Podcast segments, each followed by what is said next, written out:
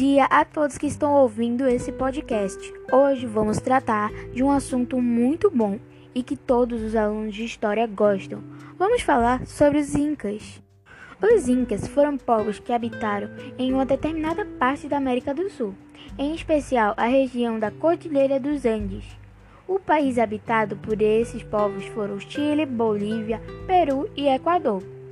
No século XIII, foi fundada a própria capital do império desses povos, a sagrada cidade do Cusco, que hoje é a capital arqueológica de toda a América Latina.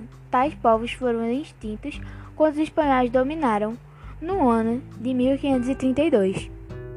Mas como foi o Império Inca? O imperador do povo Inca era chamado de Sapa Inca. Era considerado como um verdadeiro deus na terra por todo o seu povo.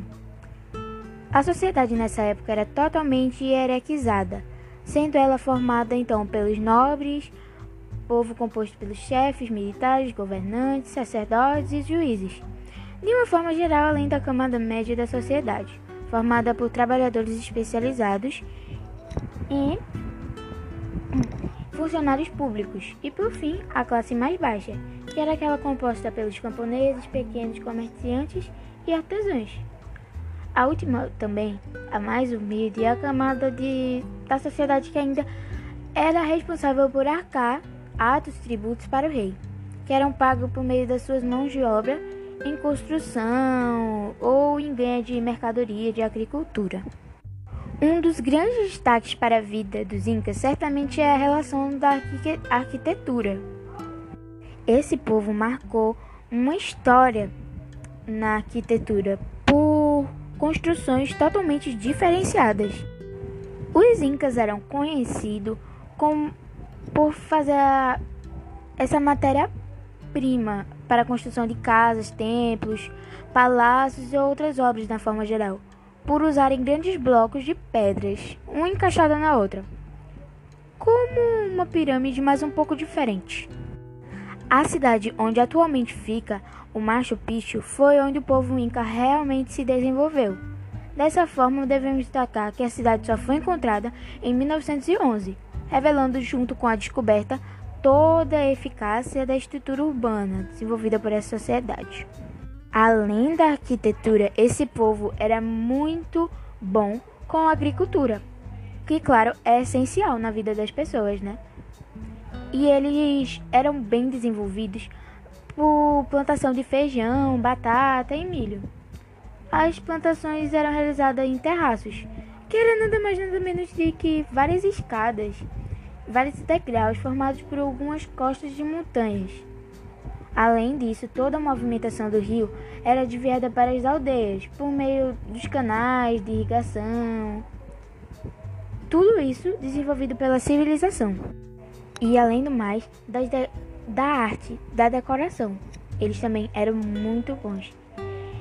Eles, faz, eles utilizavam prata, ouro, além de outras joias preciosas para decoração de tecido. Agora é a parte das curiosidades. Vamos para as curiosidades interessantes do povo Inca. Tanto para a própria alimentação como para a utilização, meio de transporte. As ilhamas foram domesticadas pelos povos incas. As ilhamas são muito bonitinhas, né? Os animais que são da família pelos camelos eram utilizados tanto como transporte como para retirada de leite, carne e lã. Além desse animal, era também alpacas, que também foram domesticadas pela sociedade. Para quem não sabe, alpacas são bem parecidas com ilhamas, só um pouco diferentes.